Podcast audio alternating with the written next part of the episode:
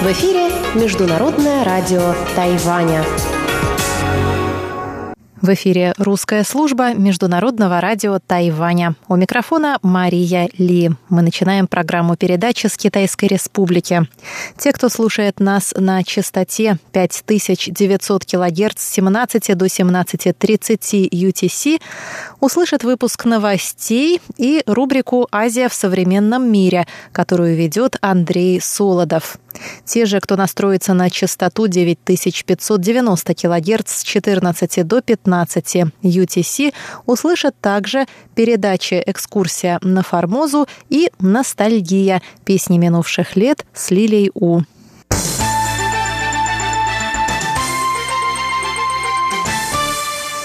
Мы начинаем выпуск новостей пятницы 25 января. Президент Цай Янвэнь выразила благодарность группе военных инженеров, принимавших участие в ликвидации последствий разрушительного землетрясения в уезде Хуалень в прошлом году. Землетрясение мощностью 6,4 балла привело к гибели 17 человек и еще 285 пострадали. Президент встретилась с отрядом военных инженеров в пятницу. Она сказала, что солдаты – первые, кто поспешил на помощь жертвам землетрясения и призвала войска выполнять свой долг и в новогодние праздники. Ваша работа по ликвидации последствий землетрясения в Хуалине вызывает гордость. Она также показывает вашу важность для общества.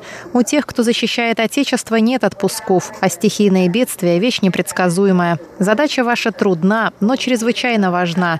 Даже в новогодние праздники многие из вас остаются на службе и готовятся защищать страну.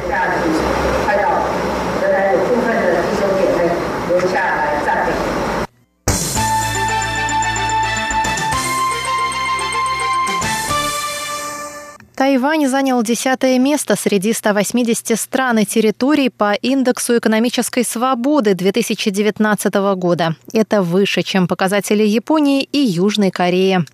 Доклад с индексом экономической свободы был опубликован 24 января аналитическим центром «Фонд наследия», базирующимся в Вашингтоне. Общий результат Тайваня составил 77,3 балла по 100-бальной шкале, что на 0,7 балла больше его результата в 2018 году. Тайвань значительно улучшил свои результаты по субиндексу свободы трудовых отношений и денежной свободы, благодаря чему ухудшение по показателям субиндексов свободы от правительства и налоговой свободы не повлияли на общий результат. Среди 43 экономик Азиатско-Тихоокеанского региона Тайвань занял пятое место со значительным отрывом от средних показателей, как регионального, так и мирового.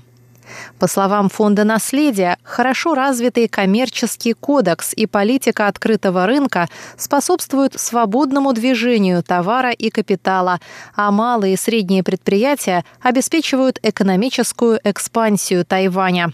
Однако, чтобы снизить зависимость от Китая и увеличить объем торговли с другими странами Азии, Тайваню необходимо повышать конкурентоспособность и открытость, уменьшая стратегическую вовлеченность в сектор экспорта и ослабляя ограничения для финансового сектора.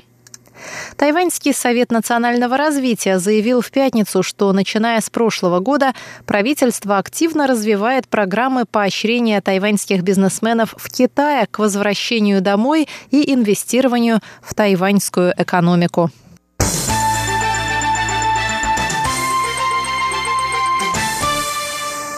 Гражданам иностранных государств, которые не смогут оплатить на месте штраф за попытку ввоза на Тайвань запрещенной продукции свинины, запретят въезд на остров. Об этом объявил в четверг Совет по делам сельского хозяйства.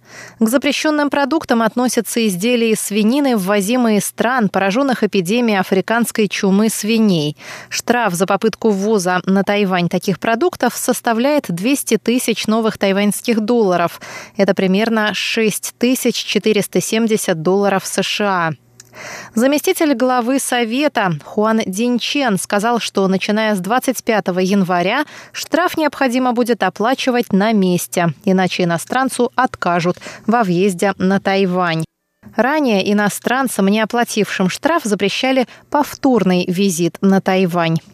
Штрафы за провоз продукции свиноводства с целью предотвращения эпидемии африканской чумы свиней были введены на Тайване 18 декабря. К 23 января был оштрафован 71 человек на сумму 200 тысяч новых тайваньских долларов каждый. В 18 видах продукции, которую они пытались ввести на остров, нашли вирус заболевания. Все эти продукты имели китайское происхождение.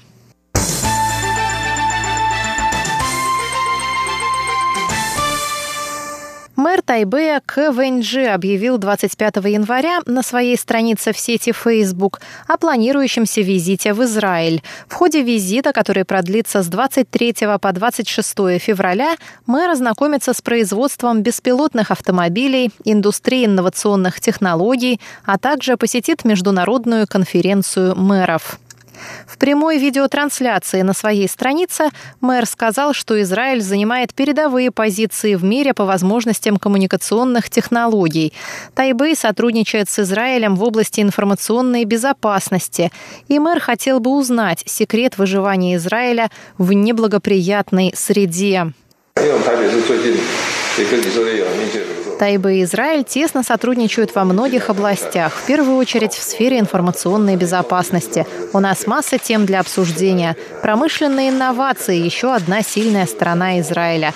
Мы также хотели бы увидеть, как такая маленькая страна выживает в таких жестких условиях, как маленькое государство с населением в 9 миллионов человек способно процветать в окружении арабского мира. Мы хотели бы выведать этот секрет сказал мэр. Мэр также объявил о готовящейся поездке по четырем городам восточного побережья США. С 16 по 24 марта он посетит Вашингтон, Нью-Йорк, Бостон и Атланту.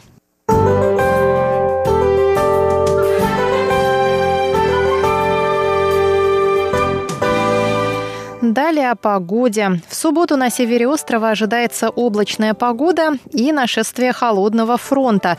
Температура воздуха в Тайбе снизится до 13 градусов ночью, а днем повысится до 16 градусов. В центральной части Тайваня ясно от 11 до 21 градуса. На юге облачно с прояснениями, в Гаусюне от 16 до 23. На этом я, Мария Ли, заканчиваю наш сегодняшний выпуск новостей. Пожалуйста, оставайтесь на волнах Международного радио Тайваня.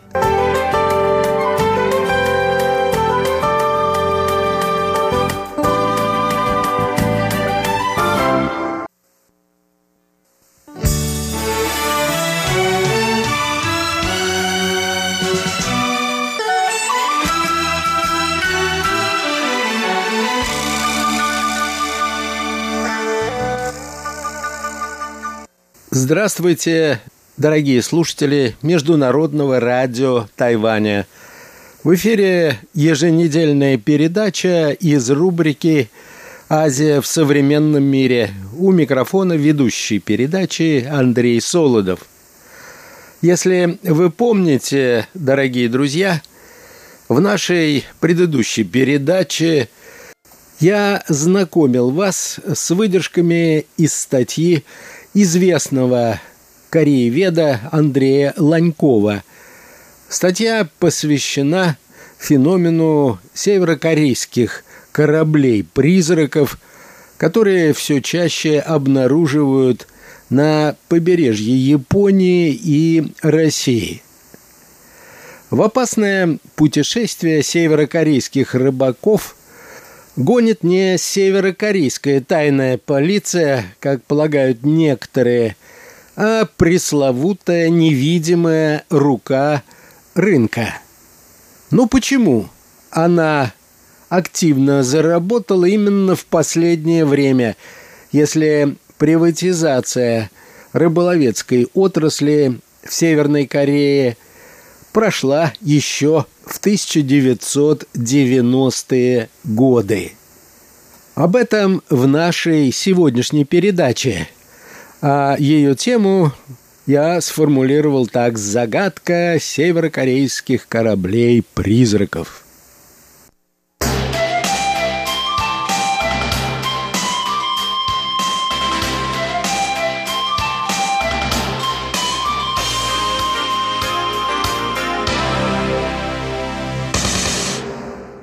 Отвечая на этот вопрос, э, автор выделяет четыре основных фактора. Фактор первый. Стало больше рыбаков. Первая и главная причина ухода в открытое море – это резкий рост количества северокорейских рыболовных кораблей. В последнее время предприятия – куда активнее заключают сделки с индивидуальными предпринимателями, которые собираются покупать лодки. Сделки эти выгодны для предприятий, которые получают регулярные взносы фактически ни за что, за простое предоставление формальной крыши. Также начатые Ким Чен Ыном реформы – заметно улучшили экономическую ситуацию в стране. Все больше северокорейцев могут позволить себе заплатить тысячу с лишним долларов за небольшой корабль, а потом попытать счастье где-нибудь на море. Рыбный промысел не только труден и опасен, но и выгоден – для жителей маленьких городов восточного побережья Северной Кореи, особенно для тех, кому не повезло родиться в семье начальства, главной надеждой на приличный заработок остается именно работа в рыбной промышленности. Другой хорошей работы там в принципе нет.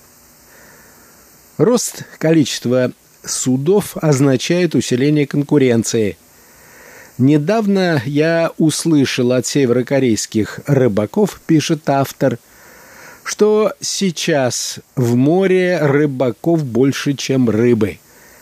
В попытках уйти от конкурентов и найти новые рыбные места северокорейские рыбаки ведут свои корабли в открытое море.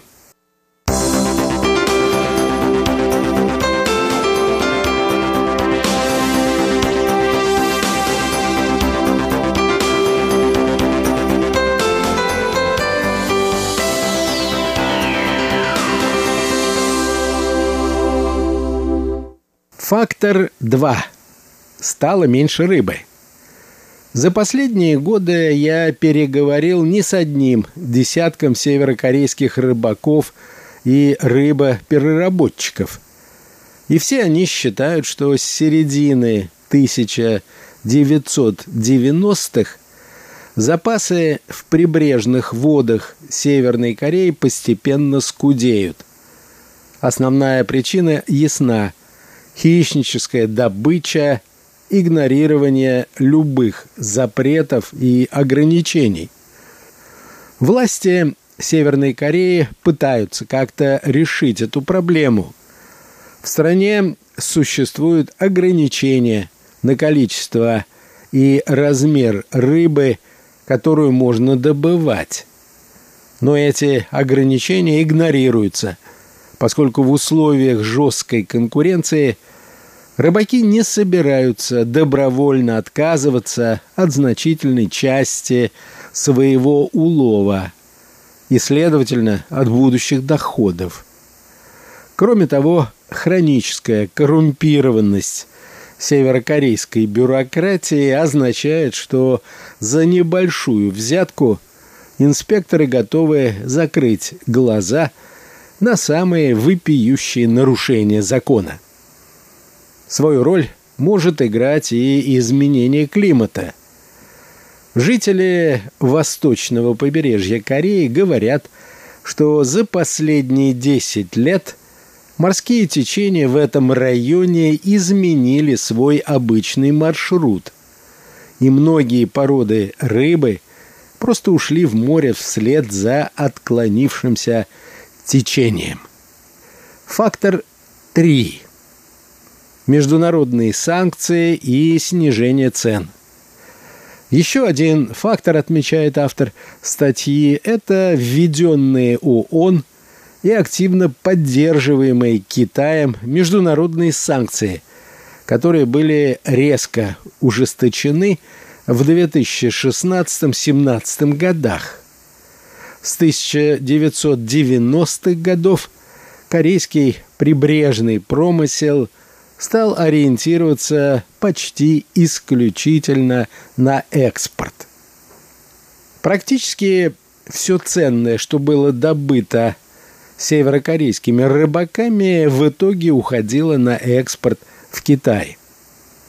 Китайцы по-прежнему покупают большую часть северокорейского улова, но теперь они делают это незаконно, поскольку экспорт северокорейских морепродуктов полностью запрещен резолюциями Совета Безопасности ООН. Естественно, когда китайские дилеры покупают контрабандные морепродукты, они требуют скидок за риск. Так что закупочные цены на кальмаров и рыбу с введением санкций заметно снизились. В то же время ставка фиксированного платежа за регистрацию для северокорейских рыбаков не изменилась. Фактор 4, который можно сформулировать так. Мало денег. Еще одна проблема – низкий технический уровень судов, который, в свою очередь, отражает общую бедность страны и нехватку капитала у предпринимателей. В последнее время появляется все больше людей, которые могут позволить себе вложить тысячу долларов в приобретение корабля для прибрежного лова. Но строительство кораблей, на которых можно было бы безопасно ходить за сотни миль, обойдется значительно дороже, и большинству потенциальных вкладчиков такие инвестиции не по карману.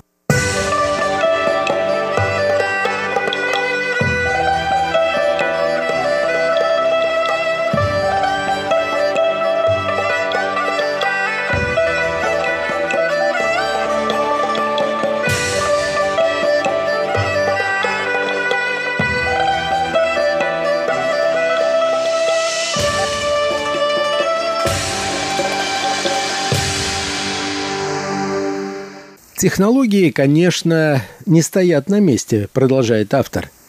Причем некоторые улучшения иногда даже поощряются властями Северной Кореи. Двигатели стали и надежнее, и экономичнее, и мощнее, чем 25 лет назад, на заре частного прибрежного рыболовства. В некоторых случаях владелец – даже может установить на корабле два двигателя, существенно снижая риск неприятностей в море.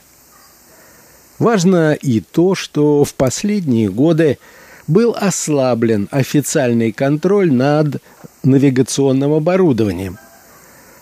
До начала 2000-х годов северокорейским рыбакам не разрешалось использовать GPS. И им запрещали даже брать радиоприемник со свободной настройкой.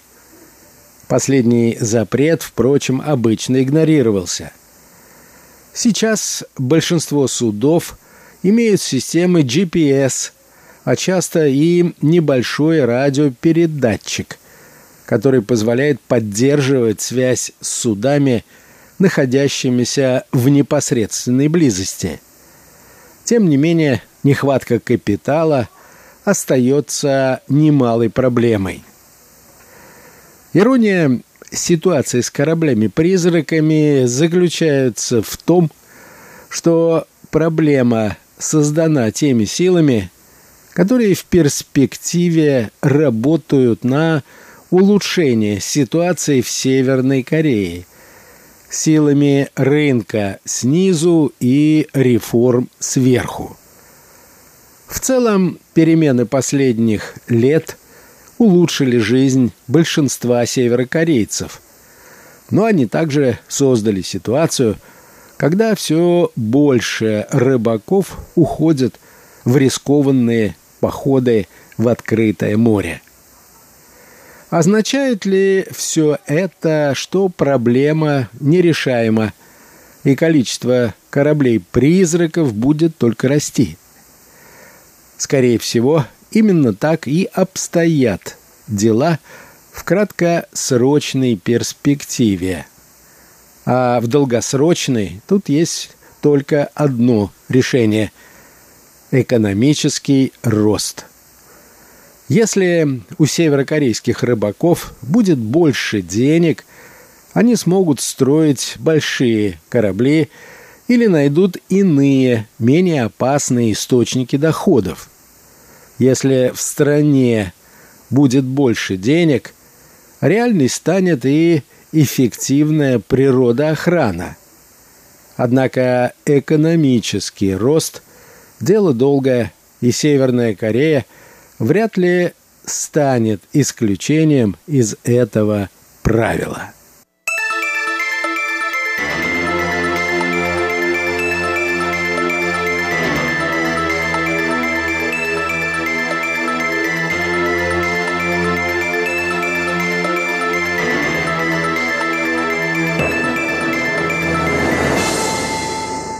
В заметных количествах северокорейские корабли-призраки появились в Японии 5-6 лет назад, а в последнее время их число стало быстро расти.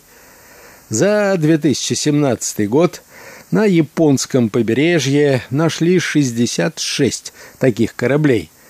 За первые 10 месяцев 2018 года уже около 90 а итоговая цифра за прошлый год была близка к 110. Появились такие корабли и на побережье Российского Приморского края. За 2018 год их нашли там около десятка, в том числе с телами погибших северокорейских моряков – Итак, количество кораблей-призраков растет и, очевидно, будет расти на протяжении ближайшего времени. В последние годы северокорейские рыбаки в поисках рыбы и кальмаров вынуждены уходить все дальше и дальше от своих берегов. Они все чаще ведут промысел в богатых рыбой – водах близ японских берегов в центральной части акватории Японского моря в 500 километрах от ближайших северокорейских портов. Понятно, что когда северокорейские рыбаки уходят так далеко, то растет вероятность, что в случае отказа двигателя или других технических проблем – беспомощный корабль унесет к берегам Японии или России. Такой дрейф может длиться много дней. А поскольку это малые суда, часто даже без помещений для экипажа и с небольшими запасами воды и продовольствия, то очень часто такое путешествие заканчивается трагически. Впрочем, при ближайшем рассмотрении дела обстоят не столь трагически. Больше половины кораблей-призраков, найденных в Японии, это просто старые деревянные корпуса без улова, оборудования и тем более экипажа. За первые 10 месяцев 2018 года – только на пяти из 90 таких кораблей оказались тела погибших моряков. Отсутствие на обнаруженном корабле двигателя почти наверняка означает, что его экипаж эвакуировали на другое северокорейское судно. Коллеги берут на борт экипаж аварийного корабля и по возможности забирают его улов. За спасение улова потом полагается заплатить. Если ситуация позволяет, то на заключительном этапе эвакуации уже после экипажа, улова, топлива и оборудования пытаются демонтировать и двигатель. А это самая ценная часть рыболовецкого судна. В результате на плаву остается только деревянный корпус – которые дрейфуют потом в сторону Японии или России. Двигатель забирают только когда море спокойно. На спасательном корабле достаточно места, и его капитан считает, что может принять на борт дополнительный вес, не подвергая людей и судна чрезмерной опасности – так что отсутствие двигателя в выброшенном на берег корпусе показывает, что для экипажа все закончилось относительно благополучно.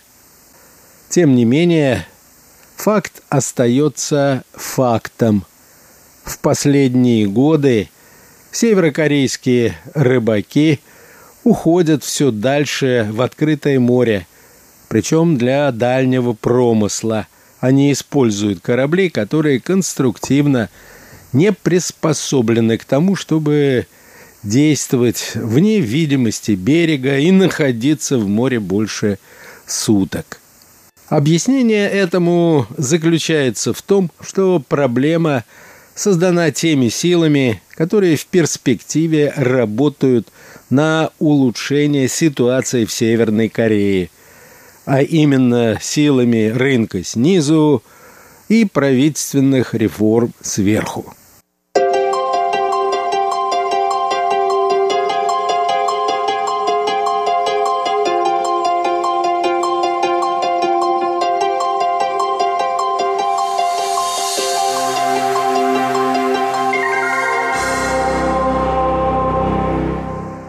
На этом, дорогие друзья, позвольте мне завершить нашу сегодняшнюю передачу.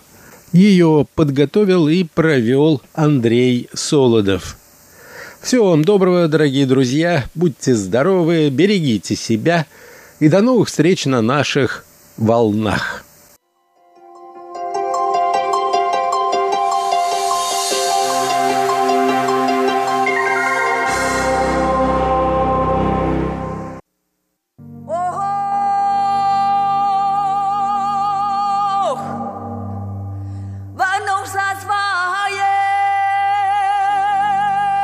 Экскурсия на Формозу.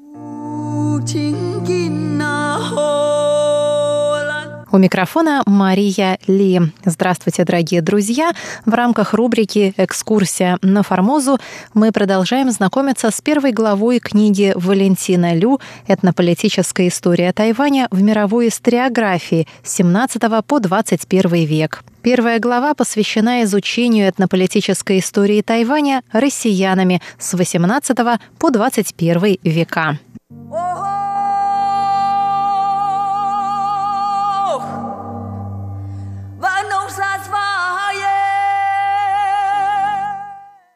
На прошлой неделе мы остановились на том, что вторым россиянином, который посетил туземцев Тайваня в научных целях и показал себя серьезным этнографом, стал врач и энтомолог Арнольд Карлович Мольтрехт.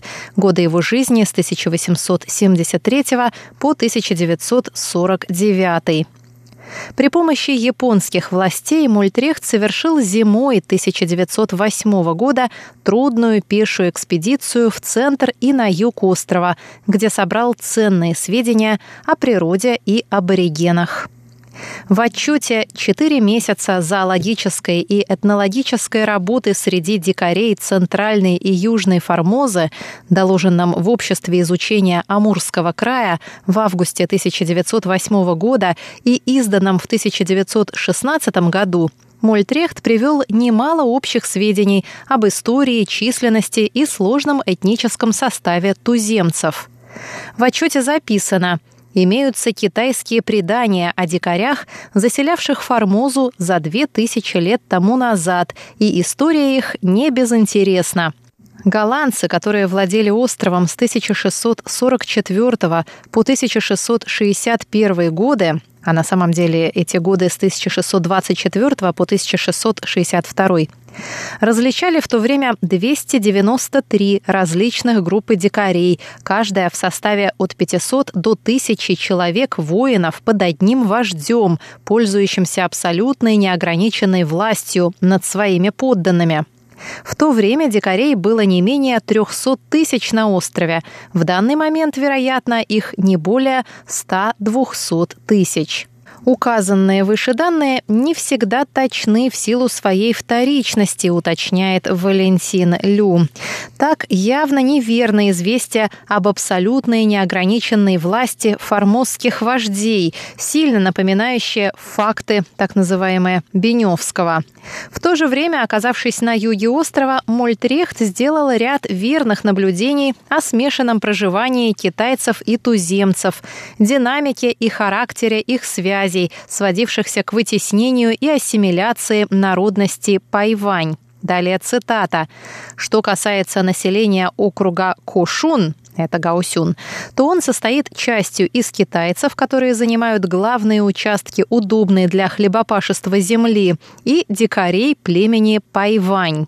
Часть племени Пайвань более или менее цивилизована китайцами. Они занимаются успешно огородничеством, справляют вместе с китайцами крупные праздники и приняли много китайских обычаев.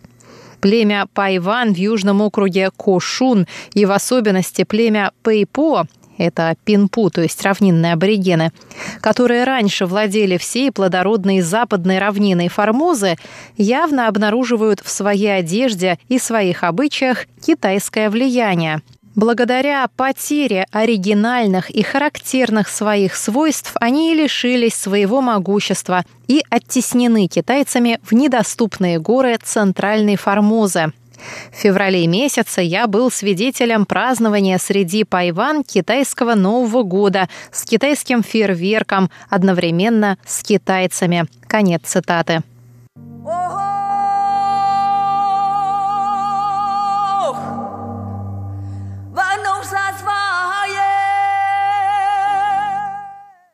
По поводу разнородности туземцев Мольтрехт пишет. Горный центр округа Нанто, это Наньтоу, обитаем племенами Цоу и Вонум, это Цоу и Бунун. К югу от Цоу расположены дикари группы Цализен, мало отличающиеся от Цоу, хотя и есть ясное различие в языках. Всего можно различить восемь главных племен на Формозе, частью принадлежащих к малайцам, частью к индонезийским племенам. Обитающие на восточном побережье Ами более дики и еще занимаются всюду распространенным прежде спортом охоты за человеческими черепами. Особая группа дикарей населяет противоположный юго-восточному берегу Формозы остров Кошото, который в ясную погоду виден с берега в бинокль.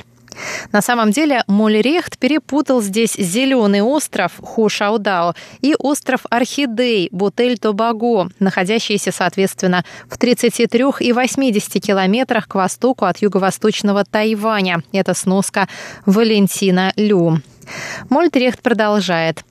Несколько лет тому назад японское правительство послало на этот остров экспедицию, из которой вернулись лишь немногие участники.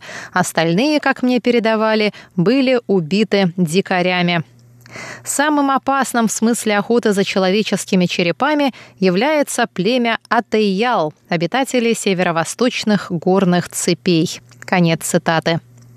Уделив особое внимание охоте за головами, Мольтрехт описал и многие другие стороны жизни аборигенов. В его отчете даны описания быта, жилищ, одежды, пищи, изготовления вина, знахарства, религиозных обычаев, инициаций, свадеб, похорон и других туземных обычаев и нравов. Про брачные обычаи Мольтрехт сообщает, что, цитата, «все племена формозских дикарей придерживаются моногамии, многоженство строго наказуется». Конец цитаты. Тут же он упоминает о бытовавших у Пайвань и других туземцев обычаях сватовства, умыкания невесты и подселения жениха в дом родителей невесты, где он обязан отработать от двух до трех лет. Хотя Мольтрехт не фокусировал внимание на этнической политике колониальных властей, в его отчете видны характер и методы этой политики. Во-первых, эти власти, от генерал-губернатора до местных чинов и полиции в разных частях острова, оказывали автору всевозможное содействие в проведении экспедиции, высказывая прямую заинтересованность в научном изучении острова. Во-вторых, в рамках своей цивилизаторской политики японские власти стремились искоренить наиболее экзотичные варварские обычаи аборигенов, вроде обычая охоты за головами. Как писал Мольтрехт, существуют поселки, где количество собранных человеческих черепов доходит до 500. Японская полиция стала преследовать этот спорт и казнить виновных. Конец цитаты. Наконец, Мольтрехт сообщает, что туземцы оказывали японцам сильное сопротивление, порой доходящее до крупных вооруженных бунтов, один из которых даже задержал начало его экспедиции. Далее цитата. Сами японцы имели в прошлую осень значительные потери на горе Сильвия, Сетсусан, это гора Сюэшань, на северо-востоке острова, где дикарями племени Атеял разрушено множество станций администрации и убито 280 полицейских. Приехав 10 декабря 1908 года в Фуджоу во время восстания дикарей на Формозе, я решил выждать в Китае более благоприятных для проникновения вглубь острова условий. Конец цитаты. Как видно из отчета, общие сведения о прошлом и часть сведений о настоящем туземцев почерпнуты автором из японских публикаций и от устных информантов на острове. Но и эти сведения были настоящим открытием для русскоязычной публики тех лет, а авторские репортажи с места событий, в том числе о встрече туземцев с генерал-губернатором Сакума в Наньтоу, личные наблюдения и выводы Мольтрехта придали его этнологической работе еще большую научную ценность.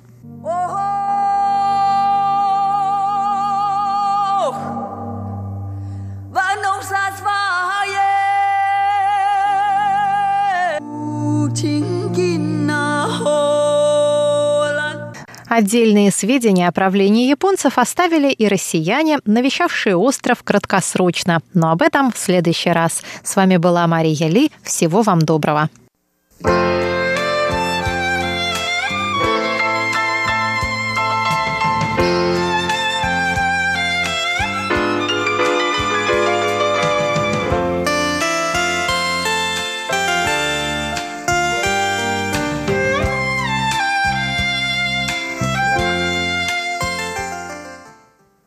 Здравствуйте, дорогие друзья! В эфире Международное радио Тайваня. Вы сейчас слушаете передачу «Ностальгия». У микрофона ведущая Лилия У. Очень рада с вами снова встретиться. Сегодня давайте послушаем песни в исполнении певицы Лео Руин. Лео Руин родилась в 69 году в Тайбэе и училась в консерватории в США. После окончания учебы она вернулась на Тайвань и работала помощницей тайванского исполнителя Чен Шен. В 1995 году она выпустила свой первый альбом «Шаоню Сяою да Мэйли и Ай Чоу» «Моя красота и грусть».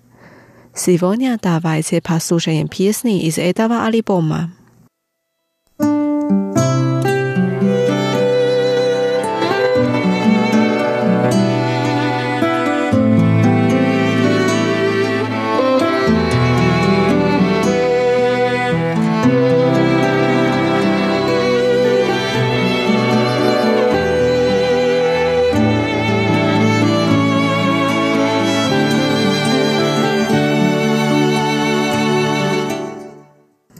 Первая песня называется «Вэй ай чи куан». «Сойти с от любви». В песне поется так. «Я хочу спросить тебя, сможешь ли ты любить меня так, как ты мне говорил?» thank you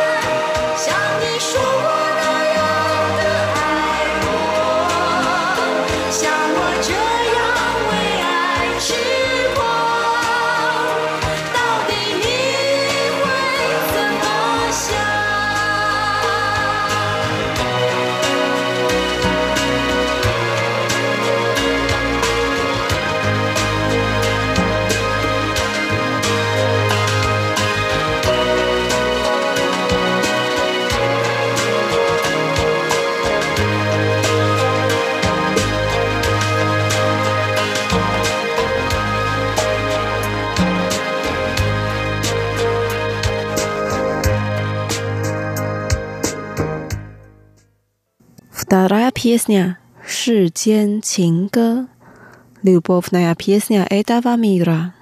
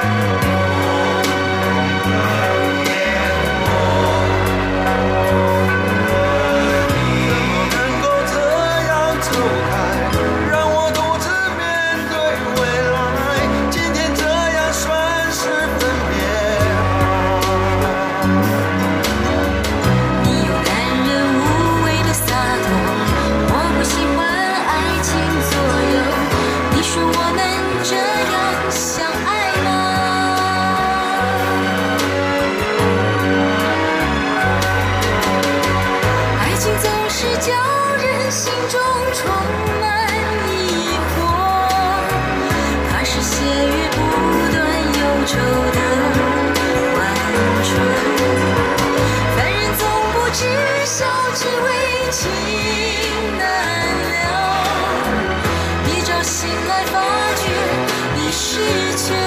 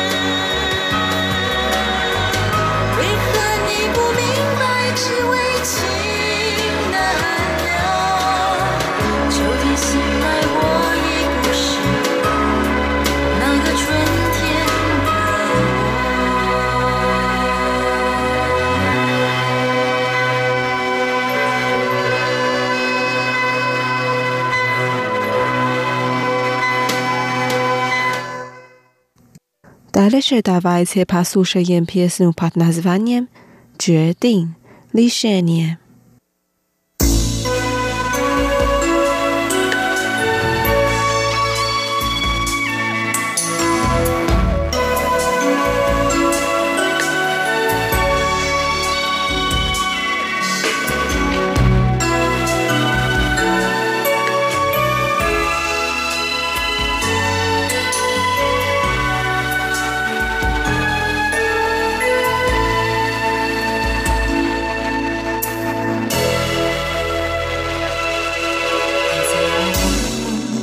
总是只想着童话般的事，管他未来是命中将会面临的事。为了明天，我情愿情愿跟着你往前飞，飞到未来，飞到一样的梦里。其实我根本没有看仔细。对感情一点也没有看清，只是从来不曾怀疑而来到这里。早已给你我全部的心，能不能够把一切证明？你真的明白何为真心？也许你并不是。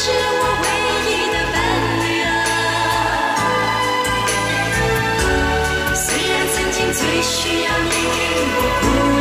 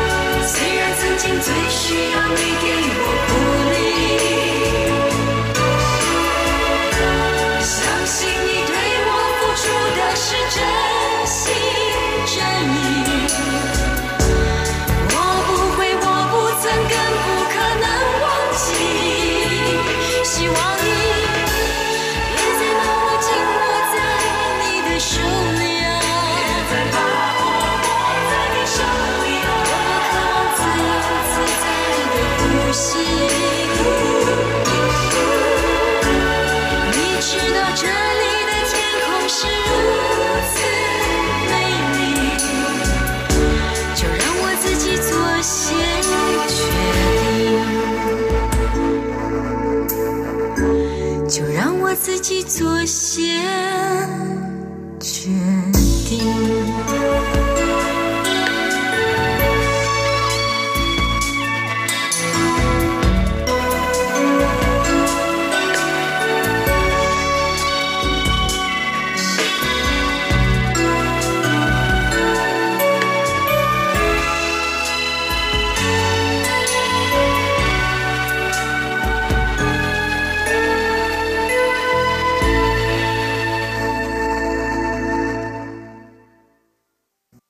Дорогие друзья, с вами была Лилия.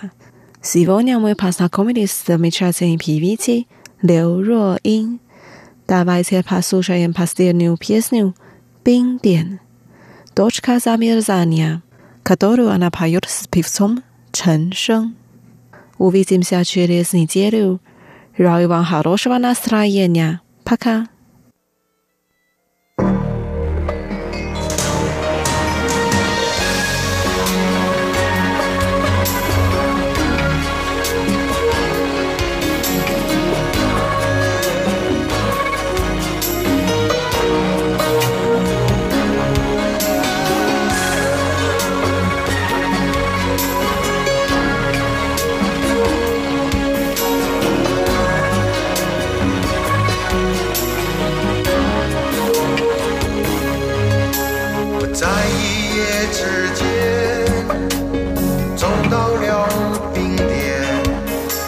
说明